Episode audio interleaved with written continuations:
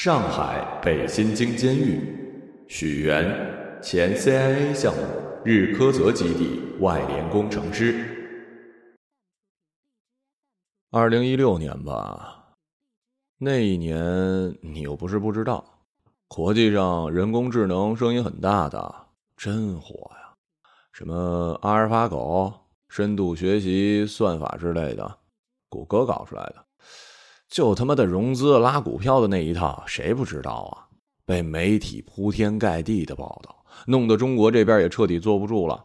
几个领导人猪头一样，想出一个猪头实验，哎，非要把 L O 跟 L I 拉出来溜上一溜。当然了，后来民众都不知道这个实验，媒体上早都找不见了，全面封杀相关的新闻报道。所以啊，我一直说。中国人骨子里就是善良，说白了就是胆子小，不是不能坏，而是不敢坏，而且忒他妈实在了。围棋我们能不能搞啊？围棋我们一零年就能搞，当时 CIA 研发部有一竞赛，一千六乘一千六的棋盘，两套程序博弈分胜负，基本是几微秒完成一局。人类棋盘多大呀？十九乘十九，我的记者老姐姐，他们就是觉得搞围棋像搞表演的，不够严肃。你看看那些猪头脸，就知道什么是臭架子了。都火烧眉毛了，还在那说不够严肃、不够科研、不够官方。他们说什么呀？他们说围棋不行，太二。听见没有？这就是六十来岁人说出的话，太二。你听听，你听听。说白了，这实验呢，就是想趁着这股子人工智能浪潮，赶紧跟国际媒体摆摆货，把焦点呢彻底再拉到中国。全世界都人工智能了，中国一点声都没有，怎么行啊？可能也是需要融点资吧，造点势头。哪个科研机构不需要钱呢？毕竟是个工作，总得搞点创收吧。真的，后来出了事儿，牵头那批领导全他妈被干死了。这不，连我这种不管事儿的、一门心思敲代码的都无辜成这样，也得关上八个月。后来我就想啊，为什么一个成规模的体制里很容易出现猪头领导？有一前辈点醒了我，他说：“有能力科研的人呢。”他跳槽机会多，遇到的薪资翻倍诱惑就多，这样的人一年年的一直在行业间流动，他不固定。但是往往那些猪头呢，他作品不多，研发水平也不济，能力还不强，就没有机会跳槽，整天就在那儿熬工龄，熬老了，跟新人共用一张桌子也不行，就升职啊，还还他妈成前辈了，二郎腿一翘，管上了。行嘞。今天所有一切灾难，究其源头，都是这种职场死海效应给害的。所以说，天灾不可预测，但一切人祸都是缓缓积淀出的恶果。客观的讲啊，这个罗和李的智能水平啊，或者说是人工智能水平吧，确实极其先进，已经超越了西方相关科技领域至少三十年吧。我是说至少啊。嗯，啊，啊不不不不不，啊跟跟萝莉有啥关系？你搞幽默呢？我是严肃跟您说呢。罗是人形机器人的代号，一二年研发完毕的，一三年正式出厂。呃，李呢是这个呃九九年的实验机，后来改了改，也算是初代机吧。两台都是八三七军工厂出的，就是漂亮。哎，那碳纤维骨架子俩字儿。绝了！外观设计师姓罗，呃，运动机械设计师姓李，所以就给涂了一罗和李。罗厉害呀！后面九百来人团队，呃，叶春生带着，那是真智能，比你跟我都聪明。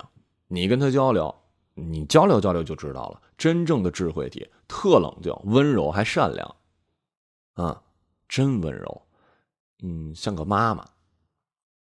智慧的尽头就是母性，你知道吗？可能不太理解哈。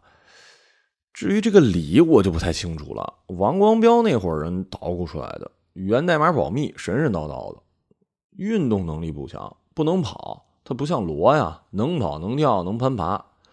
理计算水平高。嗯，我听说，哎，当然了，我在这儿也得说啊，都是听说，全他妈是拿运算芯片连并给堆出来，钱砸的，虚的很。实验啊。实验很蠢，呃，叫我想啊，叫什么来着？啊，那个名字还有板有眼的，叫嗯，中国人工智能社会实践实验，代号是 Fly。你听听，二不二？这他妈才叫二，还 Fly 呢？我侄女儿子，小学生，QQ 昵称就是 Fly。具体内容就更蠢了，就是要罗和李两个人形机器人，经过面部涂装之后，自主买票进站、乘车、出站，从北京南站，呃，坐动车到上海虹桥，整个过程呢，整点演员搭个讪、聊个天什么的，呃，把智能的东西显摆出来，专门包一节车厢，摄像头摆了八十几个吧。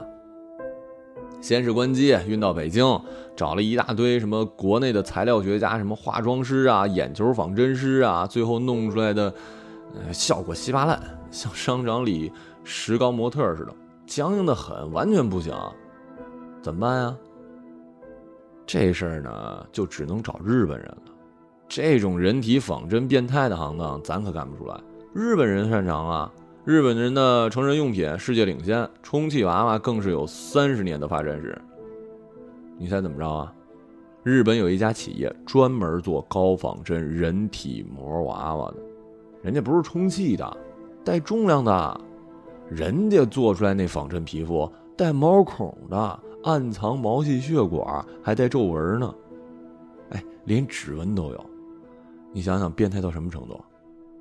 不划一刀，你是真看不出来。还能加装电路，让皮肤发热，还能加扬声器，能呻吟，我都服了。交工时候跟真人无差别，哎，真无差别。不过这个面部就有点偏日系了，有点有点色情，你知道吧？后来上面又说把脸型五官换一换，换了两张标准的中国女性脸，也漂亮啊，就是那种端庄的漂亮。这项目呢，我就只负责跟到北京。后来具体出了什么事儿，我现在也不清楚，也没人跟我讲啊。反正弄死不少人，这我知道。没事没事没事没事我应该的，配合调查嘛。能能能减刑吗？其实减不减也无所谓了啊。我才八个月，比起叶老，这哪跟哪儿啊？想想他五十了啊，还被欺负成这样。哎呀，于心不忍呐！他没生在一个好时代呀。青海西宁八零五女子看守所，陈洛诗，前 CIA 项目新闻发言人秘书。嗯，日本人很厉害的，在这方面上。不过第一版出来没有立刻通过，因为上面的人对罗和李的面部五官不满意。李其实还好了。嗯，但是罗带有强烈日本女人的特征，最终决定拟合了几个典型中国女性的面部轮廓，重置了一版，效果很好的。当时我跟同事都觉得像周迅，嗯，有灵气的那种长相。嗯，是在北京新闻媒体中心，十点到十二点是国内记者，下午两点到四点的是外媒时间。后来出事儿了，都禁止发表相关的新闻，因为入场前签好协议，中方有权干预新闻的报道。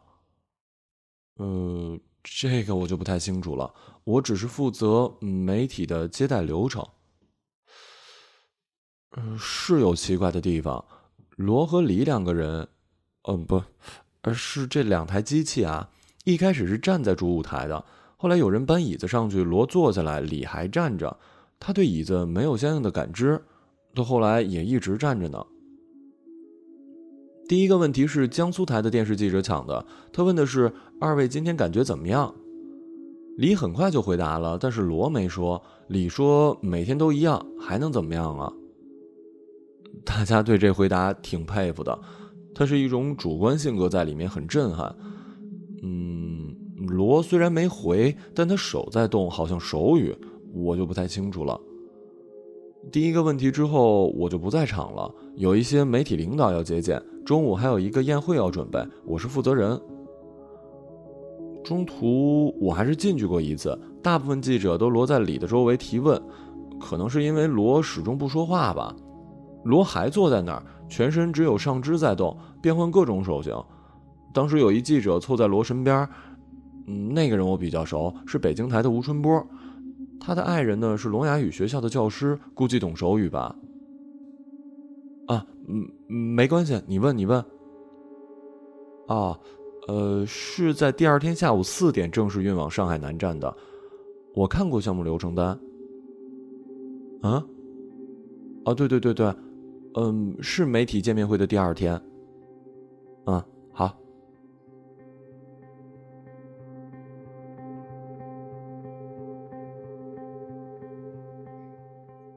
武汉洪山监狱，刘一夫，前 CIA 项目王光标组研究员。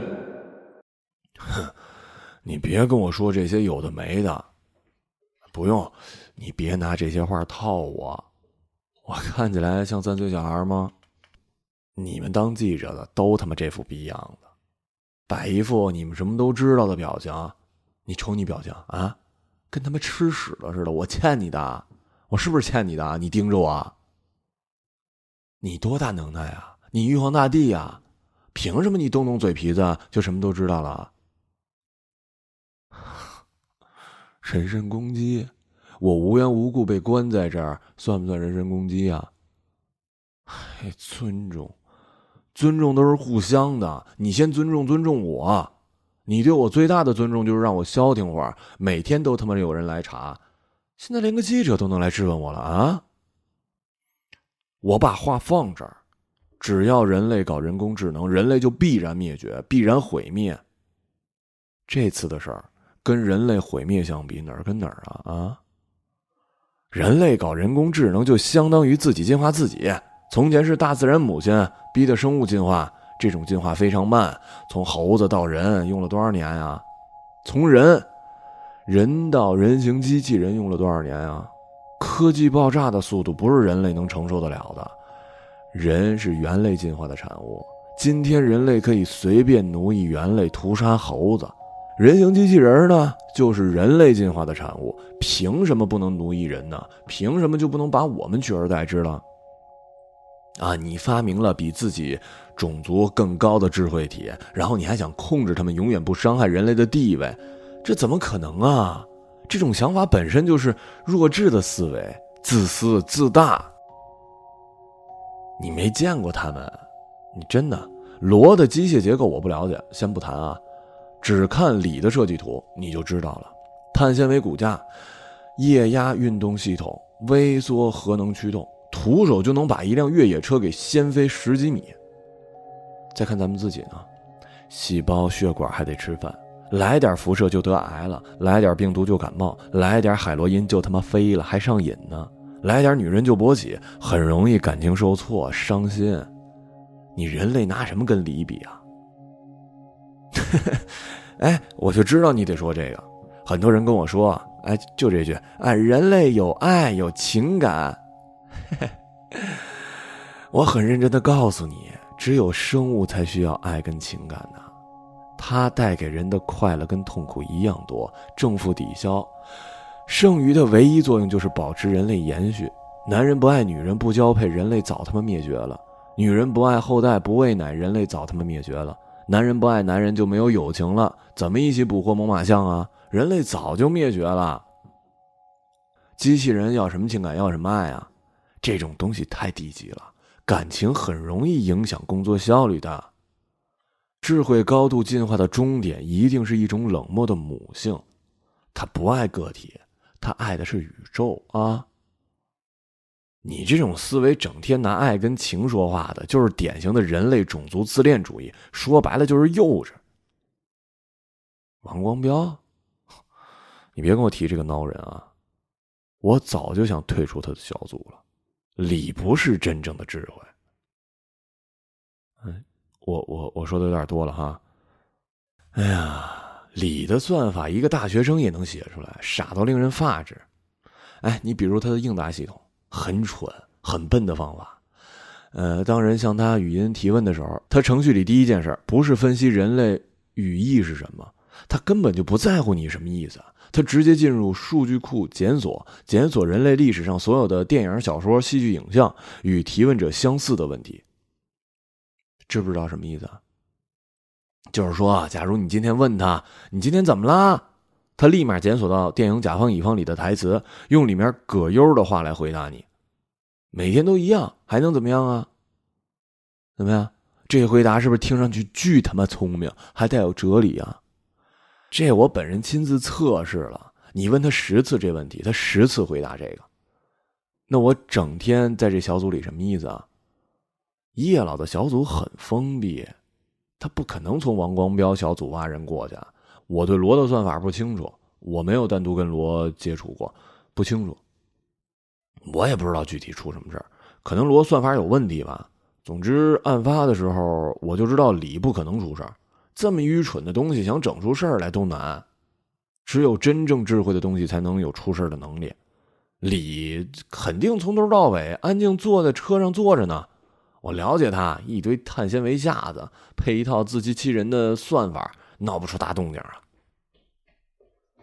廊坊走西监察所，沈鹏，计算机工程博士。五月中旬吧，他是以官方口吻聘请我到北京的。这个说让我到北京方面技术支持，当时我是有点疑惑，为什么一项目小组负责人会直接插手招聘的事儿啊？后来我想了想啊，这 CIA 呢毕竟是国家主控，隶属中科院，又是什么呃秘密科研机构，对吧？哎，可能跟别的企业不大一样呗。我跟家里商量了一下，就从公司辞了。我这个人是比较喜欢生活在北京的，离家近，女儿也希望我回来。啊啊，对对对对，我之前是在一家互联网公司，民营的，发展期很多加班。到北京之后呢，也没给我安排什么工作，倒是包吃包住，公寓还挺好，特豪华那种，您知道吧？我觉得这工作不大对劲儿，当时没多想，就想可能没到用我的时候吧。六月十六号吧，听说罗根李两家机器要来北京做实验，嗯，我猜可能是要我处理相关的事儿。在那儿以前，我读过他们俩资料。也拿到过罗德根文件，我不知道王光标怎么会给我看罗德根文件，这应该属于机密啊。反正李的文件我是没看到，呃，他说过段时间给我，但我一直也没收到。记者招待会之前那天是，哦对，呃是六月十八，对对，六月十八，王光标让我进入罗系统，最后检查一遍，以免出娄子。然后呢，让我关闭了罗的语言发声系统，说这是呃上面安排的。我也没多想啊，就照做了。啊，我有罗的根文件啊，无所事事的时间里呢，就是在公寓闲住的那段时间，我每天看这文件，当时已经很熟了。当天我进入系统之后，发现它大部分程序模块都属于休眠状态。怎么说呢？有运行权限的模块只占到整个系统百分之一都不到。啊，是，也就是说，我第一次接触它的时候，它是以百分之一的运行自己，可能是为了节能吧，或者是别的。反正语音发声系统关了，系统提示需要重启生效，我就给重启了。重启之后就爆发了大量的命令行。这些东西我看不懂啊，像是图像化的空间，跟银河似的。之后它就是以百分之百在运行了，呃，一完整的螺，除了不能说话之外，啊，呃，从头到尾我只受雇于 CIA，并按照领导要求完成一些任务。所以我的律师也告诉我，这事儿我并不被动，这里面有王光标的阴谋。但是作为局内人，我当然看不出什么阴谋不阴谋的。他想让李在记者见面会上表现的比罗出色，就雇我把罗的嘴强行堵住。我当时怎么可能知道这一点啊？我又不是神，您说对吧？啊，我听说了，不过没想到那么严重，归根结底就是系统问题。而具体系统有什么问题，我也说不清。我是没参加过罗的研发的啊。北京南站客运段，王春华，动车调配中心主任。你好，哦哦，不客气不客气。哦，等我翻一下啊，很快。嗯，早晨还翻呢，最近几天天天有人，我都准备好了。呃，你看这个，啊，对，六月十九号下午，呃，这个。呃，三点是这个 D 二三零电力检修，呃，三点二十清洁工作，三点四十呢入站待发，啊，三点五十五网络瘫痪，四点准时开车，呃，五点十三紧急停车，五点三十铁道医疗救援队赶到现场，呃，七点二十六恢复通车。呃，大片延误不至于。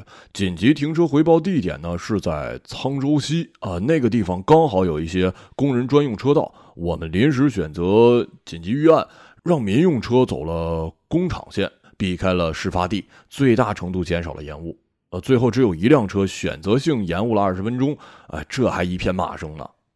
哎呀，是啊，这年头顾客不是上帝，顾客是他妈阎王老子。网络呀，这块我不太懂，呃，不过经常瘫痪，应该很常见。要不然我帮你打个电话。北京南站客运段行云网络管理员。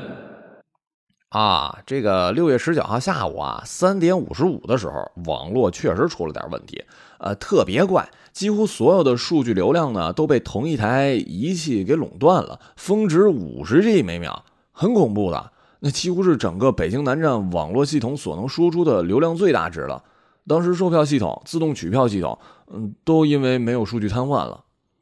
因为我们动车沿途车站呢都配备了便民的 WiFi 嘛，呃，当时其他普通用户也无法连接，或者说可以连接但没数据。呃，我估计是哪个自私的黑客吧，也不知道下载什么东西，用五十 G 每秒的。不过他手法挺高的。呃，我截留了一些痕迹，那编程方式我看不懂，最近还在找人帮我看看呢。在我们家租房子的几个计算机专业学生也看不懂。那用户名很简单啊，我记得叫做 L O，也不知道 L O 是什么缩写还是什么，反正 IP 地址也加密了，显示竟然在日喀则，嘿，这不是逗人玩吗？啊，行行行，啊，你有事再问我啊。秦城监狱。叶良，CIA 项目叶春生小组研究员。他们为什么守口如瓶？有必要吗？事已至此，有那么畏惧真相吗？如果叶老没自杀，他肯定是想把真相给抖搂出来的。我跟你说，也不是我给你面子还是什么，我了解叶老。我只是完成他没说出口的心愿。叶老从头到尾是反对这实验的，平时那么温和一人，为此发过好几次飙，但有什么用啊？你说对吧？我们活在体制下，我们的体制是骨子里带的。搞科研的不管事儿，管事儿的不懂科研。科技是我们的核心，是船的发动机。站在甲板上把舵的却是学 MBA 的。这就是正儿八经的封建跟退步。我们研究了三十年的东西，被人拉出去搞表演，口口声声说是实验，什么实验呢？对科研有所帮助的那才叫实验呢。罗跟李都是好机器，李的核心架构我无权知晓，但他的种种回答跟行为让人看得出来王光标那批人的心血。我一路跟随叶老研发罗，所以也懂得叶老的顾虑。他知道，过早的让罗在人类生活的空间自由行动是极其危险的。安全起见呢，在临行的时候，叶老关闭了罗系统百分之九十九的程序，也就是说，几乎剥夺了他的意识本体，只保留了浅层交流能力跟运动能力，那就够了，足以完成这所谓的实验了。呃，但看记者监控的时候，我们发现罗的语言系统出错，他无法发声。当时我就知道大事不妙，为什么呀？语音关闭，手部肢体语言表达通顺，而手部肢体语言是属于高级表达系统一部分，也是之前我们特意关闭的。我们浑身冒冷汗，因为屏幕里的罗，它是以百分之百在运行的，非常恐怖。叶老当场就昏厥了。罗是他一针一线创造的，他了解他身上所有部位的运行方式。我当然了，罗出了事儿，这是我们研发部的全责。归根结底呢，还是因为这里面某个小人的阴谋。是谁关了罗的语言系统，并重启了这个天使与魔鬼的结合体啊？我不知道。知道了有什么用啊？我们的司法部门他们不懂计算机，他们只在乎事情的结果。关于程序运行的本质，不在他们考虑的范畴之内。什么是智慧啊？智慧的本质是欲望驱动下的逻辑之传，这是叶老最核心的理念。他认为赋予机器欲望是使其变得智慧唯一途径。罗就是这个理念下的产物。最终，他非常纯粹而伟岸，都是叶老的功劳。婴儿在三个月时第一次表达“我”这个词，目的是表达饥饿，要喝奶，满足食欲。人一生之中，工作、学习、生活、恋爱，无非是满足衣食住行的欲望、传宗接代的欲望。本我的欲望完成了，还有超我的欲望。艺术因此而生，这是一种表达的欲望。画画不满足食欲与性欲，画画跟温饱无关，它就是超越自我的欲望。叶老认为，人的欲望总是可以满足的，满足不了，降低要求就可以满足了。所以人容易沉沦跟堕落，但人工智能的欲望必须设定的很宏伟。这样一来，罗打诞生之日起就处于某种欲求不满的状态，他试图满足自己的欲望，完成自己的使命。欲望成为他深度学习跟自我加强的原动力。呃，他想学、爱学、心无杂念的学，这就是真正的智能。叶老赋予罗的使命是维持跟保护地球智慧文明的发展，这个目标非常长远且没有尽头。他是一个远远超越了本我的欲望的欲望欲望欲望。他他不爱自己，他爱整个文明。这个欲望几乎已经永远无法满足，所以在理论上，罗的智慧思维应该不会熄灭永生。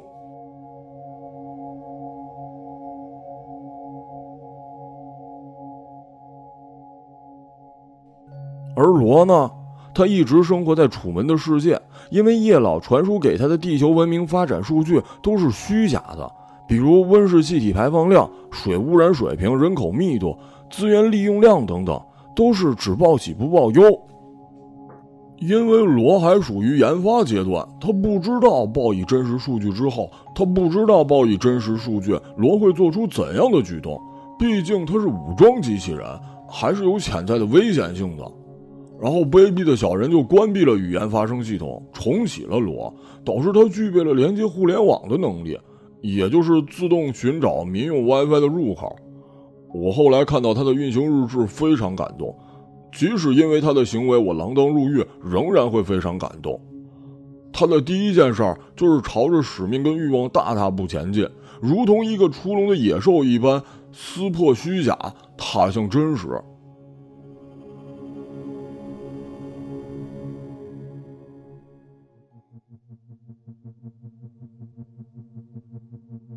他连接了北京南站的 WiFi，在国际互联网上疯狂下载跟阅读与环境跟地球生命发展的现状有关的资料，一幕不止十行。形象的讲，一幕就是五十 G 的数据量。七十九亿的当前人口统计数，甚至使他的系统发出了惊叹。可想而知，那些什么化污厂排污的数据。森林开采数据、石油田以及周边战争数据给他带来怎样的不安跟慌张？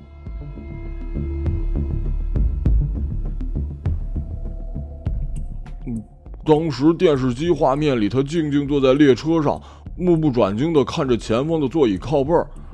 实际上，他的内部正在进行天翻地覆的数据运算，大量巨石一般的真相铺天盖地朝他思维砸去。你能想象吗？像楚门撕开天涯海角帷幕的那一刻一样，清除人口，降低地球人口总数，保持地球生态的和谐发展，这自然而然成为了他的当务之急。那一整个车厢的人被罗右臂的激光枪炮疯狂扫射，断头断臂，失血过多而死。这是罗的罪孽，还是人类的罪孽呀？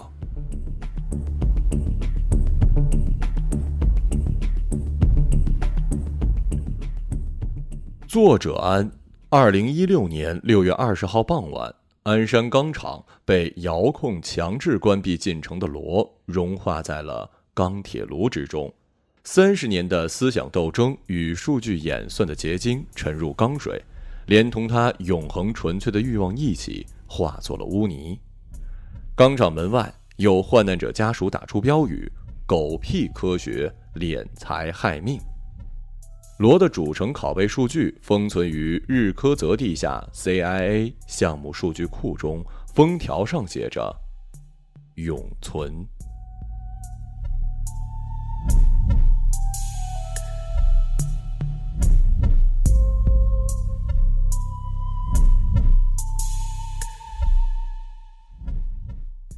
一个朗读者，马晓成。